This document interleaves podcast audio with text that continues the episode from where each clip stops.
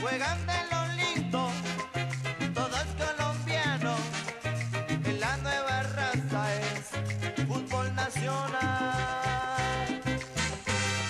Andrés Escobar Saldarriaga nació en Medellín el 13 de marzo de 1967 y murió el 2 de julio de 1994.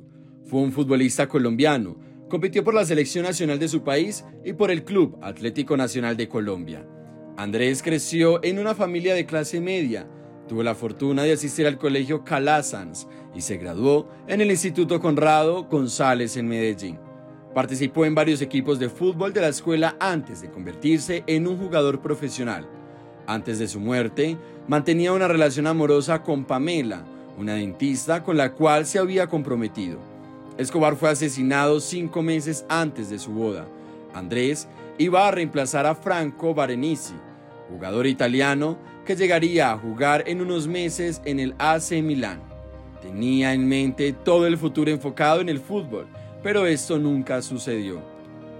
Su padre Darío Escobar era un banquero que fundó una organización que da a los jóvenes la oportunidad de jugar al fútbol en lugar de estar en la calle. Una gran ayuda para los jóvenes que se encontraban en caminos incorrectos después de la muerte de Andrés. Su familia fundó el proyecto Andrés Escobar para ayudar a niños desfavorecidos a aprender a jugar al fútbol. Su hermano Santiago es un exfutbolista que jugó junto a Andrés en el Atlético Nacional antes de pasar a la gestión del equipo en 1998. Andrés Escobar era apodado el Caballero del Fútbol y el inmortal número 2 debutó a los 19 años el 31 de agosto de 1987. En el Atlético Nacional jugaba en la posición de defensa central, el cual siempre portó un número 2 en su espalda. En su debut jugó ante Unión Magdalena con visitante. Ingresó al minuto 87 por John Jairo Treyes, compañero de equipo. Su primer partido como titular fue ante Cúcuta, Deportivo el 22 de marzo de 1987, obteniendo un resultado de 2 a 0 a favor. Era muy buen cabeceador, esto lo hacía resaltar ante los demás. En su carrera jugó para el club colombiano Atlético Nacional y el equipo suizo Young Boys, solo en el primer semestre de 1990, donde jugó 8 partidos sin anotar goles. Aportes al fútbol colombiano de parte de Andrés Escobar. Andrés, el caballero del fútbol, contribuyó al equipo colombiano de Atlético Nacional a ganar la Copa Libertadores en 1989. En su carrera, logró conmemorarse en varios campeonatos del fútbol colombiano. Ganó los títulos de 1991 y 1994.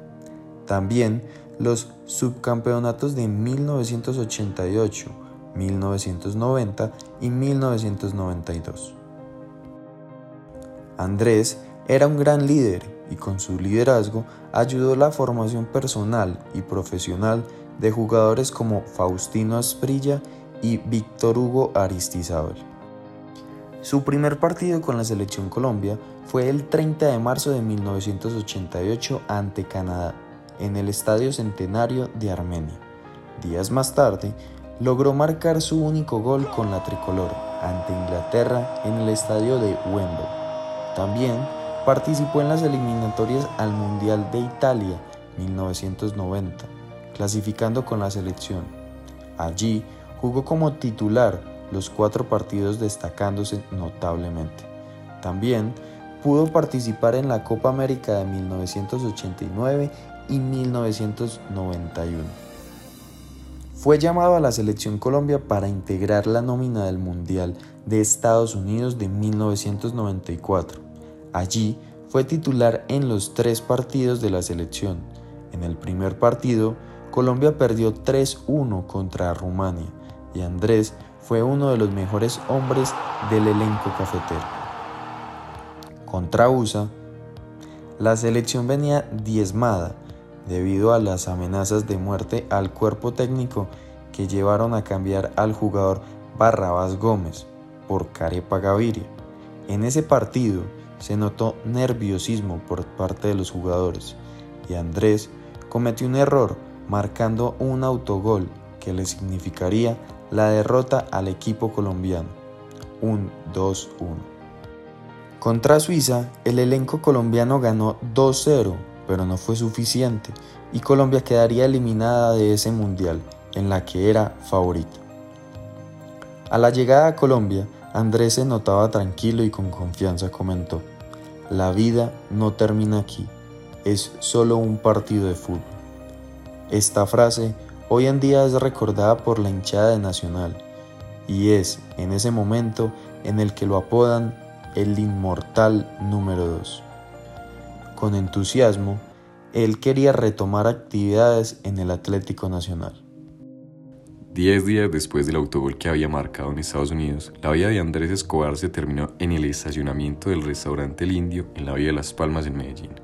Fueron seis balazos que se alojaron en el pulmón, en el estómago, en el cuello y en el antebrazo izquierdo los que acabaron con su existencia. Un 2 de julio de 1994, hace ya 28 años. Cuentan los testigos y el fiscal Jesús Albeiro Yepes que en ese momento en el que Andrés se encontraba en el restaurante El Indio con sus amigos, allegados y novia, mujer con la que estaba a cinco meses de casarse. Allí se encontró con los hermanos Juan Santiago y Pedro David Gallón Henao, presuntos narcotraficantes que comenzaron a discutirle a Escobar por el error cometido en el Mundial. El jugador pidió respeto por la conversación y disculpas por lo sucedido, y es aquí cuando llega el desastroso final. En el estacionamiento del restaurante le descargan seis tiros de un revólver, disparos que impactaron en pulmones, estómago, cuello y antebrazo. El responsable de estos disparos, el escolta de los hermanos Gallón, Humberto Muñoz Castro. Luego del hecho, las personas con las que se encontraba el jugador lo llevaron al hospital más cercano, pero minutos después pierde la vida.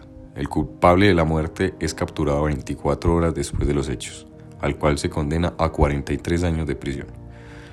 Pero luego, en el año 2000, sale una ley que desafortunadamente, cinco años después, en el año 2005, el señor Humberto sale de la cárcel, donde comienza a vivir en libertad. Sin embargo, los hermanos Gallón recibieron cargos por el encubrimiento de los hechos, pues ellos en esos tiempos gozaban de mucho poder y contactos que les permitían salir con las manos limpias.